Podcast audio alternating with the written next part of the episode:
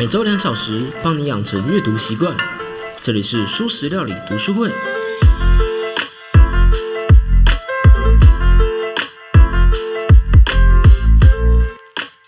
Hello Hello，大家好，我是主角小 P。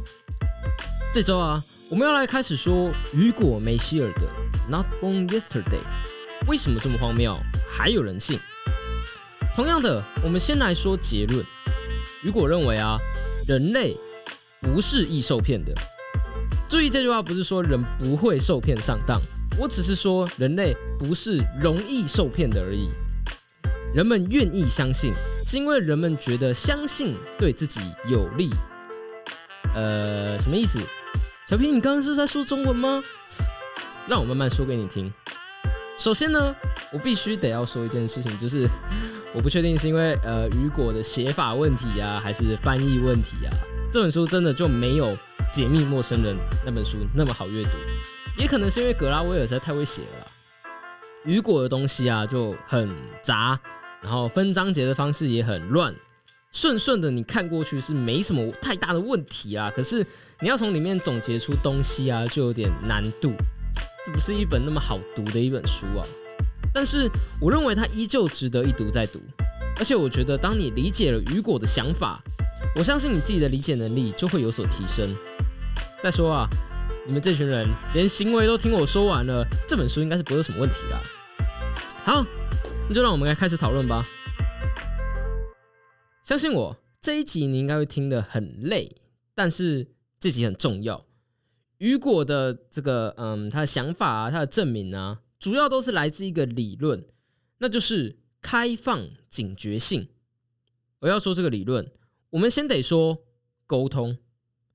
我们先从一个很反直觉的事，嗯，一个很反直觉的事实开始，就是在女性怀孕的时候，我们认为啊，一个女性，呃，像妈妈和婴儿，他们可能是这世界上最亲密的关系之一了。母亲和孩子在此时是命运共同体这样子，但是在最近的研究却发现，在母亲怀孕的时候啊，肚子里的小孩和妈妈其实会有一场军备竞赛。那这个竞赛原因是因为糖，在怀孕期间呢，妈妈的胰岛素会分泌的更多。在国中生物的时候，我们就学到了嘛，胰岛素会把糖转换成脂肪。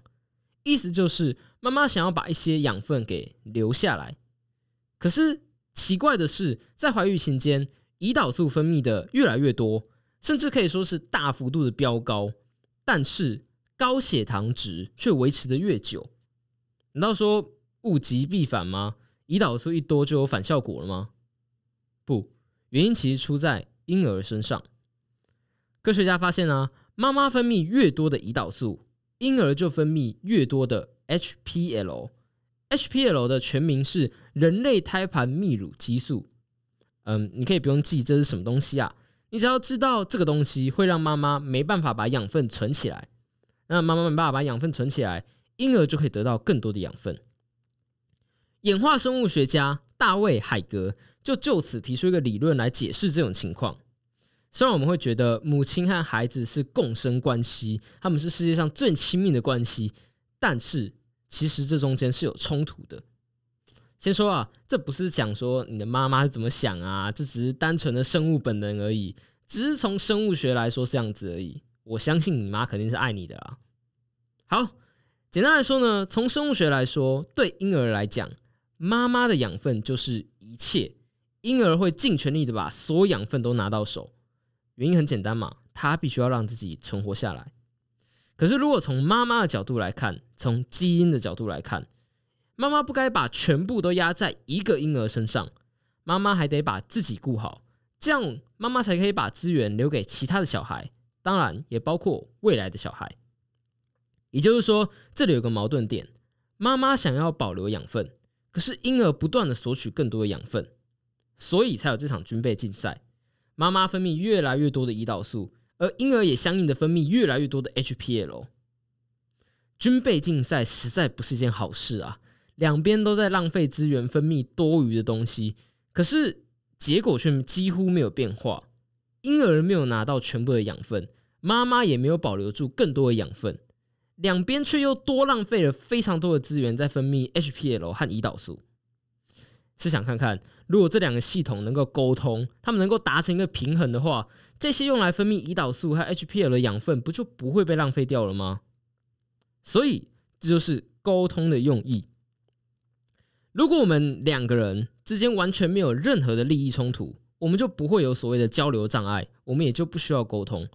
就像是一窝蜜蜂一样，蜜蜂里面工蜂是不会生育的，所以工蜂可以完全的信任另外一只工蜂。因为欺骗从所有的角度来看都不会有任何的好处，他们没有利益冲突，所以他们就不需要沟通，他们可以全然的信任对方。但是如果这两个中间有利益冲突的话，就会发生像是婴儿和妈妈的问题，这个时候沟通就很重要。举个例子来说好了，掠食者和猎物这两个角色之间一定是有绝对的利益冲突的，对吧？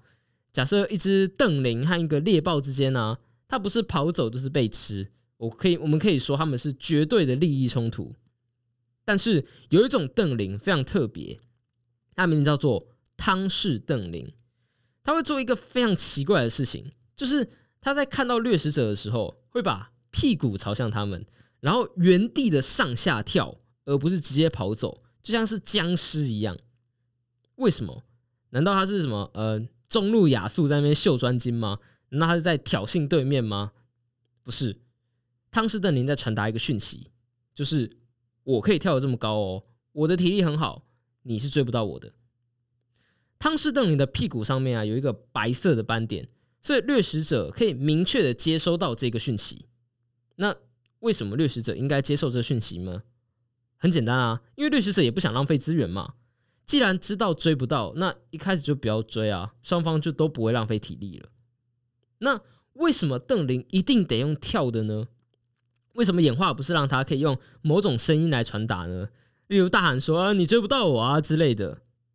原因很简单，因为讯息得要诚实。假设邓林可以用这么一句话就说服猎豹不追他，那不管这只邓邓林是真的有能力跑那么快，还是他其实跑得很慢。他都会这么喊，他都会大喊“你追不到我”。反正喊这句话也不需要耗多少力嘛。这个讯息的成本非常低，所以说谎就非常合理。好，到这边我们稍微总结一下，因为我怕大家会乱掉。如果我们之间完全没有利益冲突，那我们就不需要沟通，我们可以百分百的信任彼此。但是这几乎是不可能的，就连像婴儿妈妈之间都会有利益的冲突。所以，沟通对我们大部分的人类，还有大部分的沟动物都是重要的。而且，好的沟通会让双方都有好处。接着，沟通实质上就是一个发讯息和一个收讯息的过程。我们为了要让沟通有用，也就是让讯息是可靠的，我们要提高发讯息的成本。邓林的代价是浪费逃跑时间去跳高，来证明说我是真的有体力的。在人类身身上的话，这种高成本的讯息就有点像是富人买奢侈品，买奢侈品就是富人证明自己有财力的讯息。高成本可以带来讯息的诚实性。想想看，我连游艇都买得起，我当然是有钱人啊，就有点像是这样子。OK，这就是一般沟通的概念。可是我们人类还有一种更厉害的沟通方式。它可以让我们免费送出高成本的讯息，免费的高成本啊！这是什么支离破碎的言论？我们先来说一种鸟，这种鸟叫做大园丁鸟。大园丁鸟很特别，他们会搭建一个非常漂亮的鸟窝，用花瓣啊、莓果啊，还有一些漂亮的石头做装饰。而当它装饰的越好，母鸟就会越喜欢。可是为什么母鸟会喜欢呢？那他们只有房又没有车嘛，对不对？而且这个房还没有什么实际的用途，只是单纯好看而已。还是什么大园丁鸟都是艺术家性格，母鸟就喜欢房子设计好看的公鸟之类的。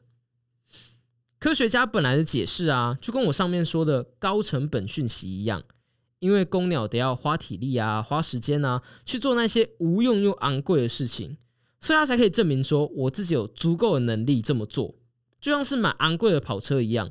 他在发出个讯息说：“我很有能力。”但是新的研究又指出，搭这一个窝几乎是没有成本的，毫不费事。虽然要费一点体力啦，可是根本就不算是高成本。那既然不是高成本，为什么这样的讯息还可靠呢？原因是因为雄鸟和雄鸟之间有一个协调机制。有一个鸟类学家，他意外发现了这个机制。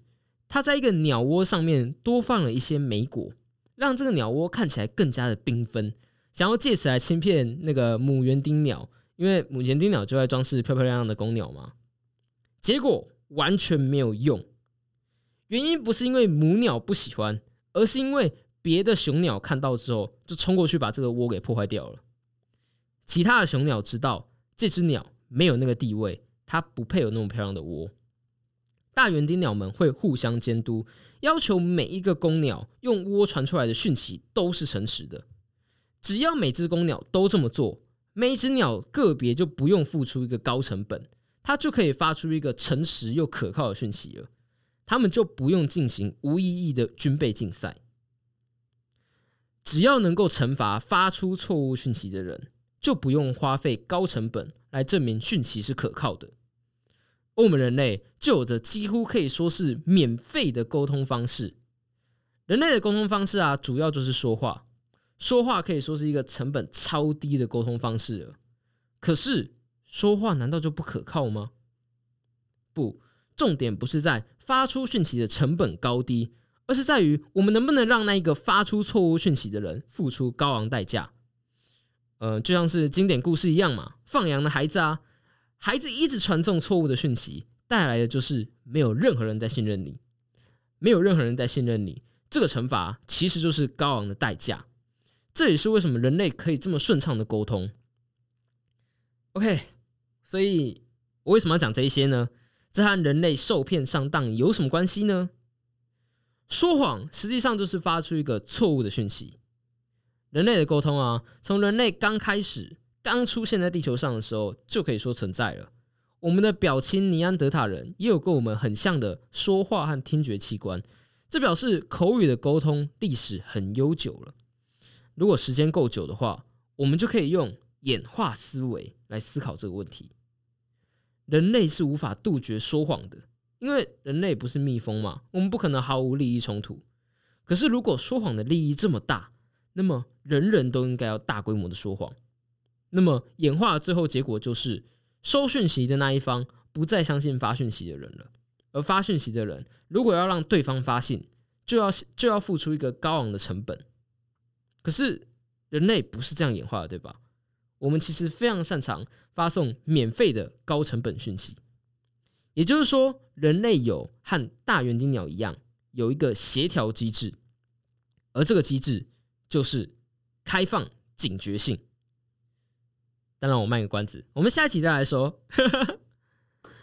好啦，这期节目大概就是这样子。不过，我想在后面讲稍微讲点话。嗯，我想跟大家说个抱歉，就是。这阵子啊，小 P 我比较忙一点，因为我自己快毕业了嘛。然后我又想要转换跑道，我自己想要往商业分析师的方向走，而这对我来说可以说是一个一百八十度的大转弯。那我自己比较喜欢自学啦，所以我有蛮多东西得要补上的，蛮多技术啊，蛮多要学的概念之类的。其实还是有点焦虑啊，有点担心自己能不能做到，或是。现在的方向对不对啊？做的方式对不对之类的，所以算还蛮焦虑的吧？对啊，虽然说好像心里没点焦虑，在这个时代都不敢说自己有在做事了，对不对？总之呢，像是一些贴文啊、文案啊，还有一些什么抽奖的文章之类的啊，我感觉自己都没有回复或是操作的很好之类的。一方面也是因为我不太会啊，真的。真心佩服那一些社群经营的小编们。那另一方面也是因为我没有放太多的心在这上面，自己觉得，就还有我每次抽奖啊，都太慢截止啊，太慢抽奖啊，真的是蛮不好意思的。总之呢，嗯，不管多忙啊，我觉得我的 podcast 应该是不会停止更新的啦。因为对我来说，这个节目是我每周能够做其他事情的动力。好像对我来说，不更新才是一件让我感觉不太舒服的事情。那 anyway，总之就先这样子吧。就一样，如果喜欢我的节目的话，就帮我订阅、按赞、五星分享我的节目。我们下集见啦，拜拜。